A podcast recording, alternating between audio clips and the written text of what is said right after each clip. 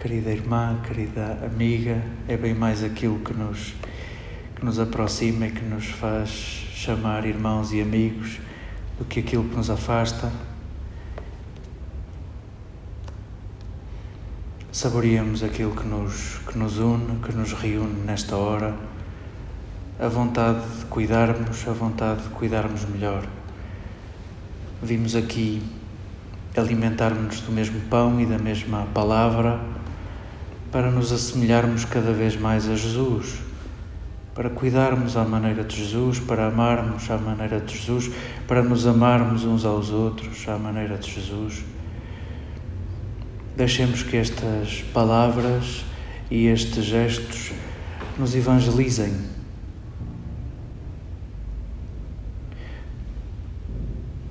Admitamos que que não está tudo feito. Admitamos que somos discípulos de Jesus e isso diz que estamos em caminho, que estamos em processo.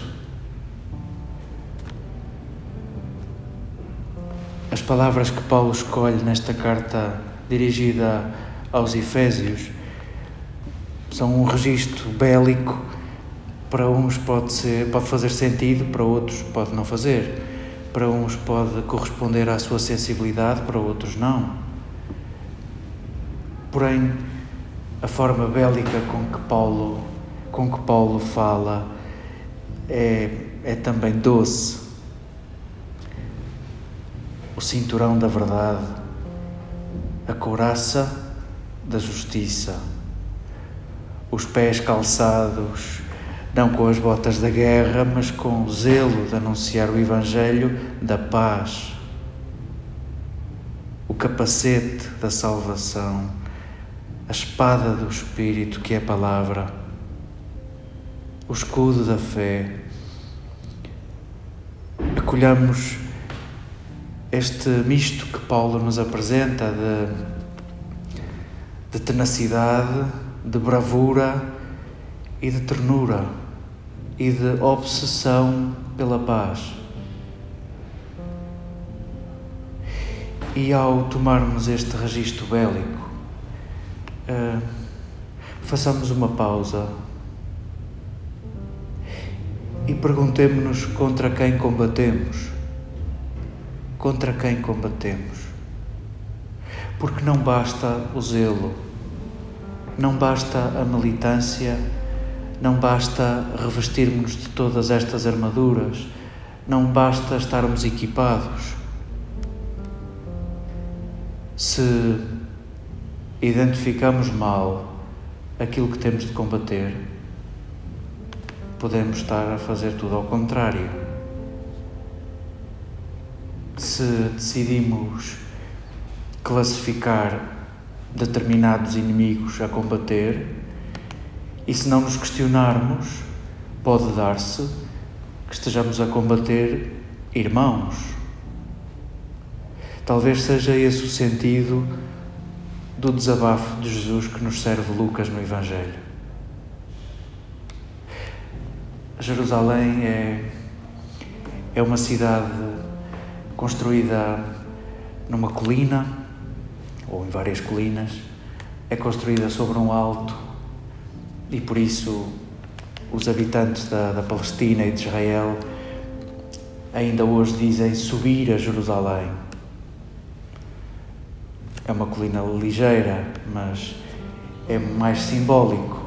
É para, para as religiões que ali encontram o, o seu princípio, o seu ponto comum, é, é o lugar simbólico onde, onde a terra se une ao céu. Talvez por isso ainda hoje se chame Terra Santa, apesar de, de ser uma terra que conhece tanto ódio uma terra que conhece tanta luta, tanto combate, tanto insulto, tanta intolerância. Porém, era a cidade luminosa.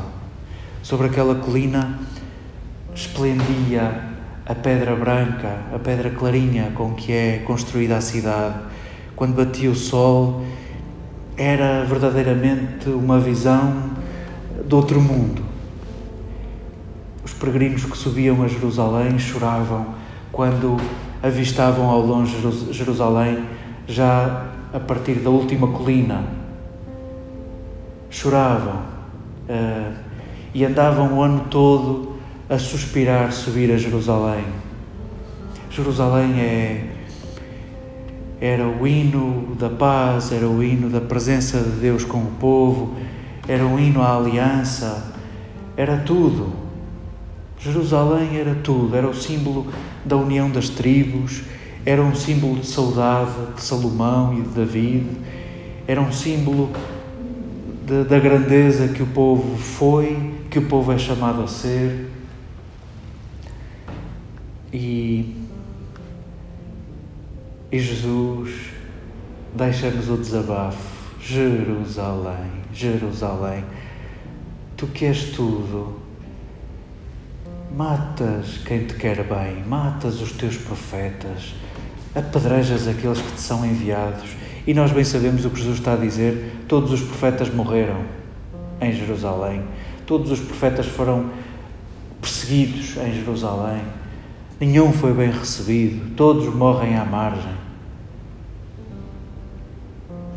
O que é que este texto tem a ver connosco?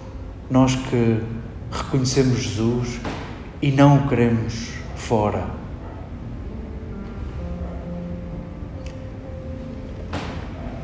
Queremos repensar quem é que combatemos. Porque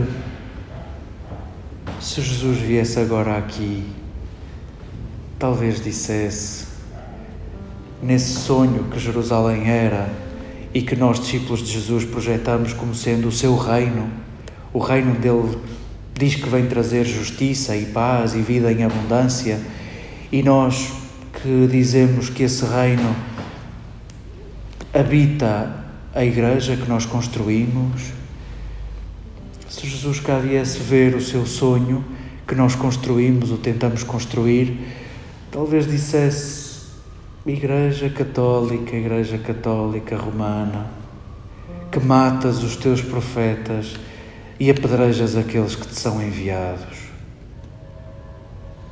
Sintamos que este desabafo de Jesus diz-nos que há coisas que temos de rever. Talvez seja um bom exercício para cada um de nós identificarmos quem é que temos perseguido e apedrejado a Igreja tem habitualmente obsessões recorrentes contra o que é novo, contra o que é moderno, contra o que é diferente, contra o que é diferente da maioria.